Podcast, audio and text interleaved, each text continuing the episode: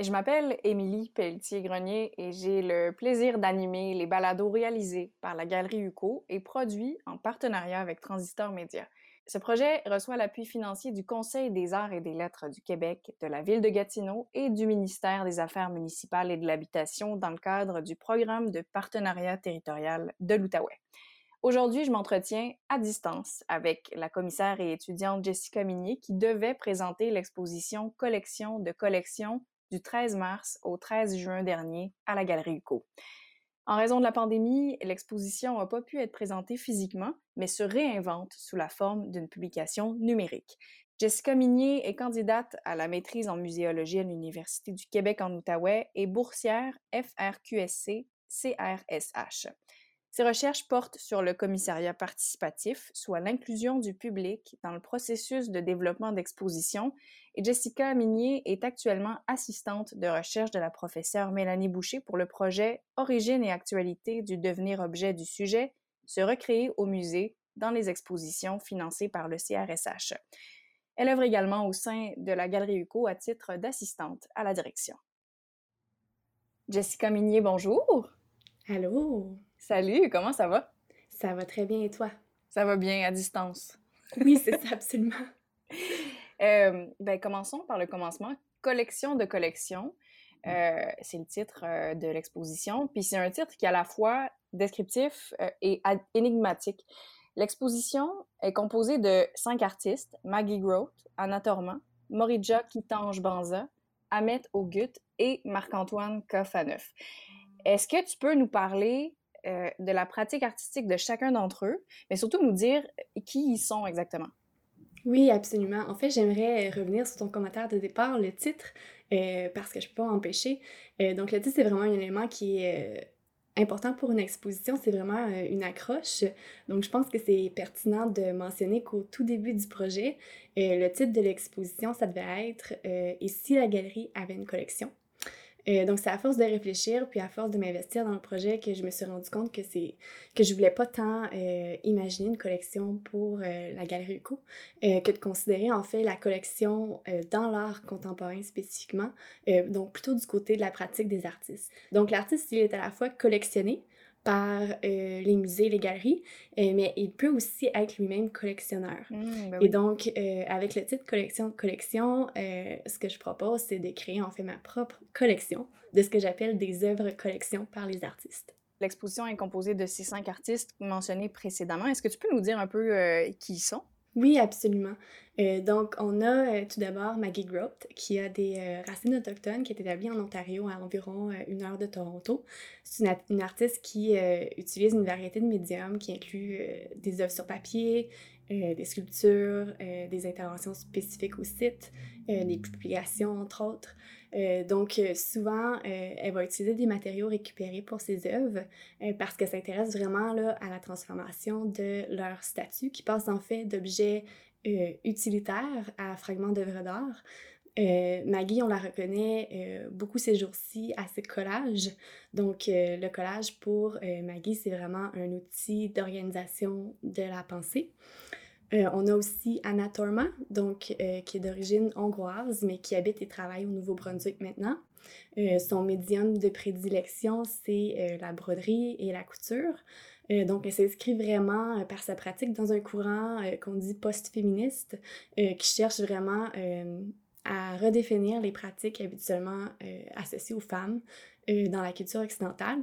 Euh, donc, la broderie euh, permet à Anna de raconter des histoires euh, qui accoutent directement sur le tissu à la main.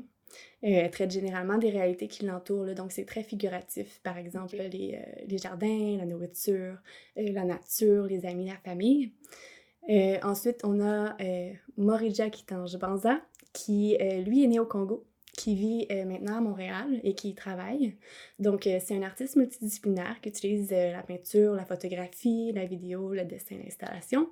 il y a vraiment des intérêts pour les questions comme l'identité, la transmission et le racisme. Mmh. Vraiment, son travail, il le situe un peu comme à la limite entre réalité et fiction. donc, il se permet d'interroger ici l'histoire, la mémoire, l'identité des lieux qu'il habite. Euh, donc, euh, il habite maintenant à Montréal, mais il habitait aussi en France quand il a quitté euh, le Congo. Donc, de façon générale, par sa pratique, il cherche vraiment à perturber les récits hégémoniques, à ébranler un peu l'histoire dominante. On poursuit avec Ahmet Ogut, tu vas voir. donc, c'est un artiste conceptuel de Turquie. il travaille aussi avec une variété de médias, dont la photographie, la vidéo, l'installation. Euh, son travail, euh, on dit qu'il est vraiment typique de l'art euh, engagé socialement, c'est-à-dire que ses œuvres sont souvent des, commentaires critiques sur des problématiques sociales, politiques, qui, sont de nature vraiment bien sérieuse. Donc souvent, il va utiliser l'humour pour adresser ces, ces sujets complexes-là, pour vraiment aider les gens à, à s'y frotter et à s'y intéresser. donc, il va aborder des questions comme les identités culturelles, puis les idéologies politiques. Et puis, euh, finalement, le cinquième artiste, Marc-Antoine Cafaneuf, euh, il vit et travaille à, Québec. C'est vraiment un artiste incontournable quand il est question de la collection euh, dans l'art. donc, lui, il constitue des collections en rassemblant plusieurs exemplaires plusieurs ouais, exemplaires de même type d'objet.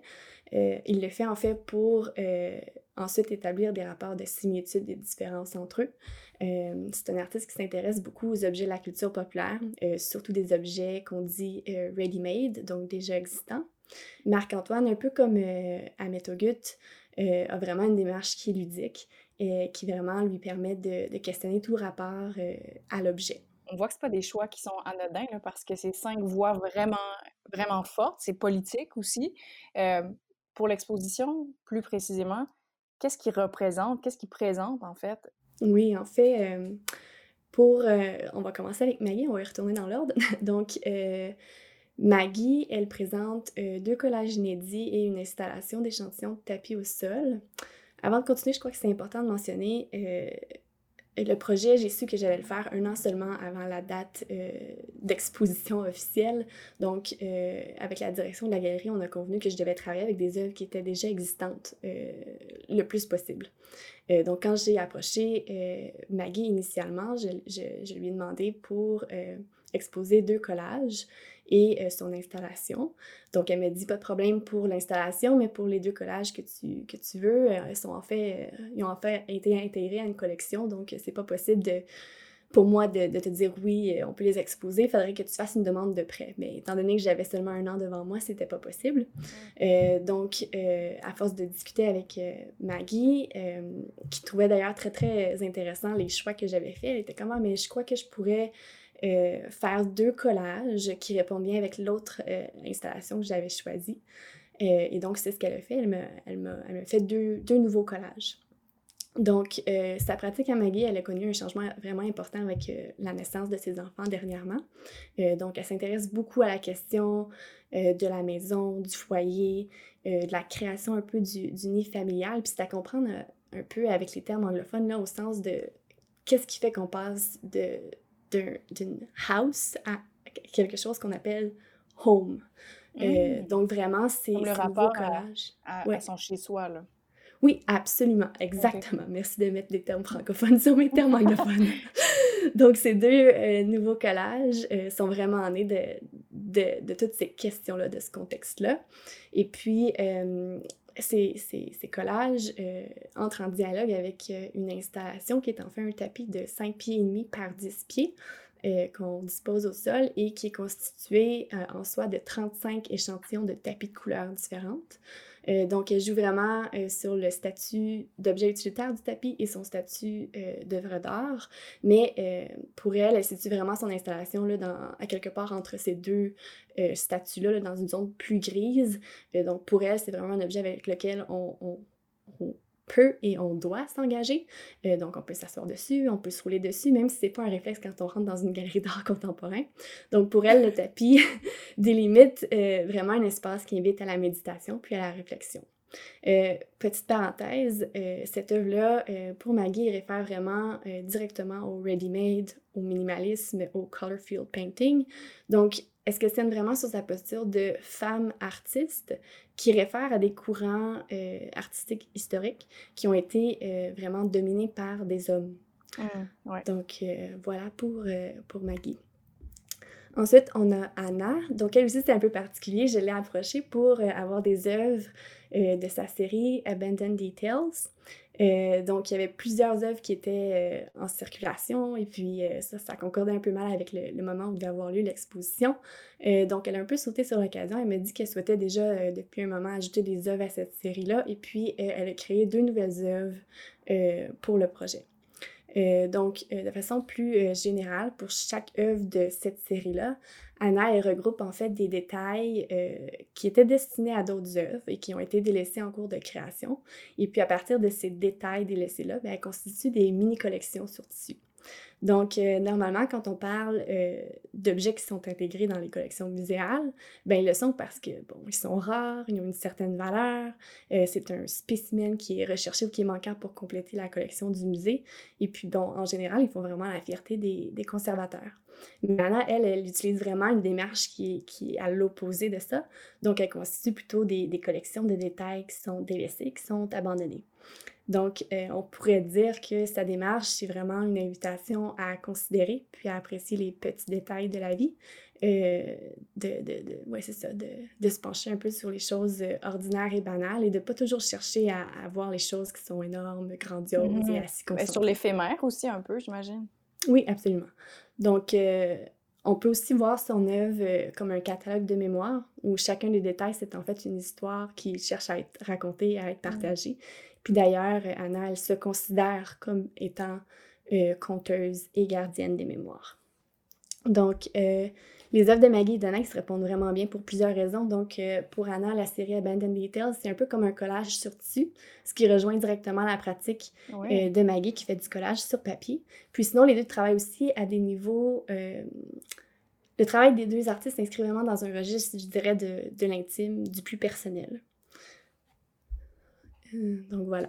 Et puis, pour Morija, Kitange Banza, euh, il devait présenter euh, l'installation qui porte le titre de 1848 à nos jours.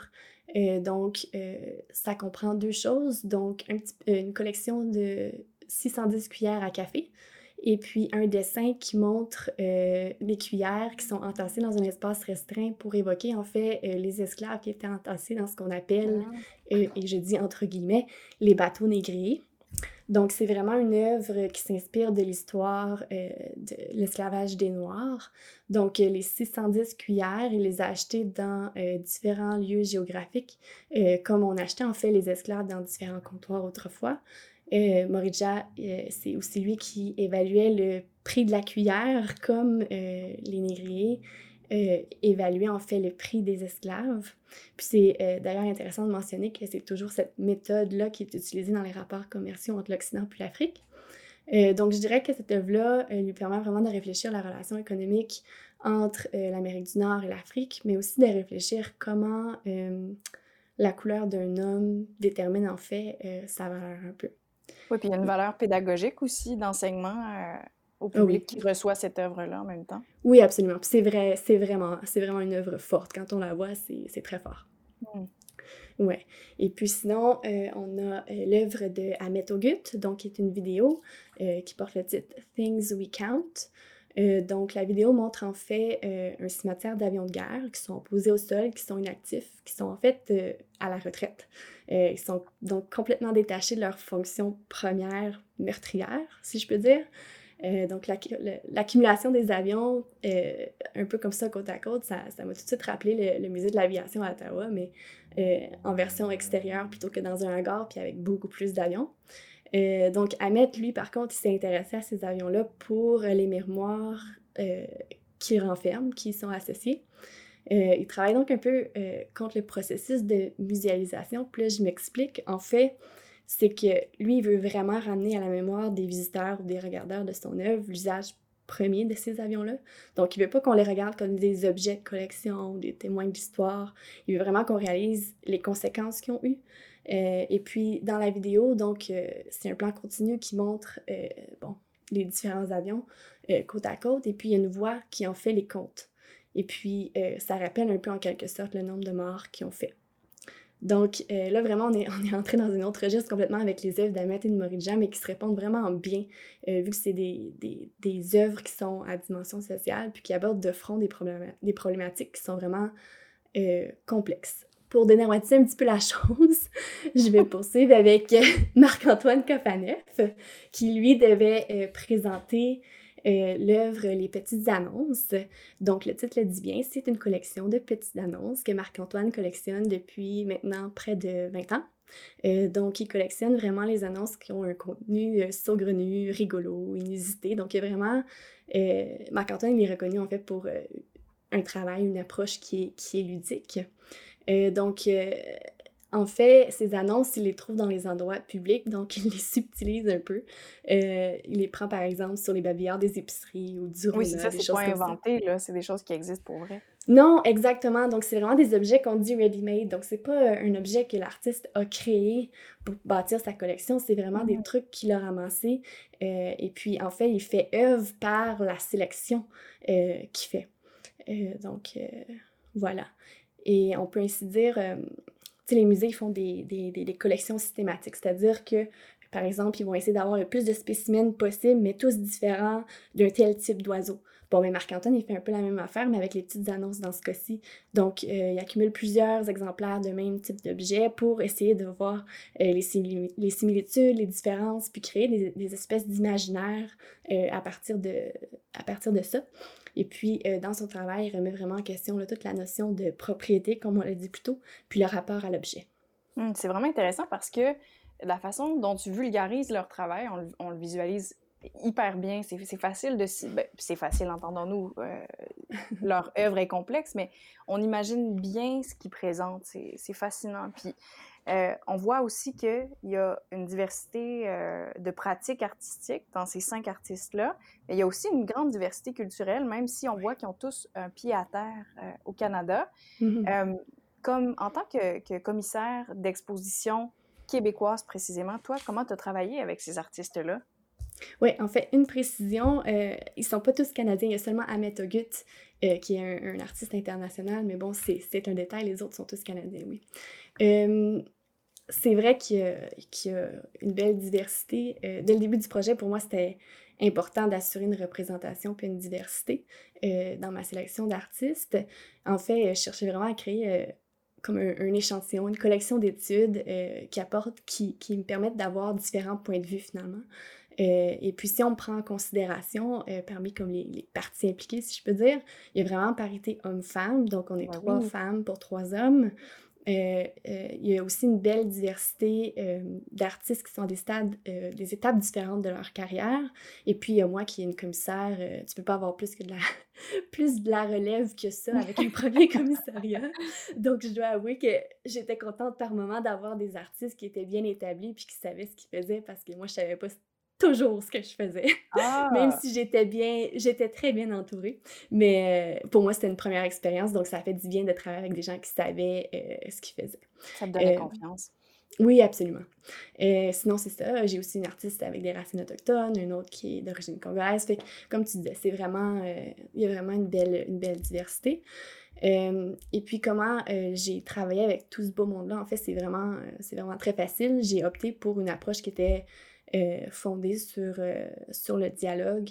Vraiment, tout au long du processus, je voulais être, je voulais m'assurer d'être ouverte à l'écoute, euh, à être flexible, parce que même si j'avais ma propre idée de, de ce que l'exposition allait être, je voulais que les artistes se sentent bien représentés et surtout qu'ils ne se sentent pas instrumentalisés.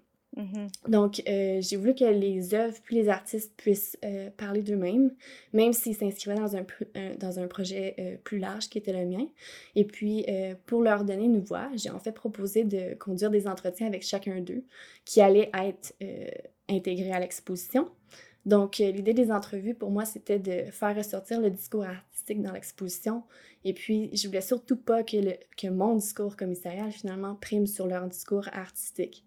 Et là, donc, on parlait de Marie-Hélène Leblanc, de la galerie UCO, de collection. Puis la galerie UCO en soi, c'est un espace qui est particulier parce qu'elle euh, ne possède pas de collection.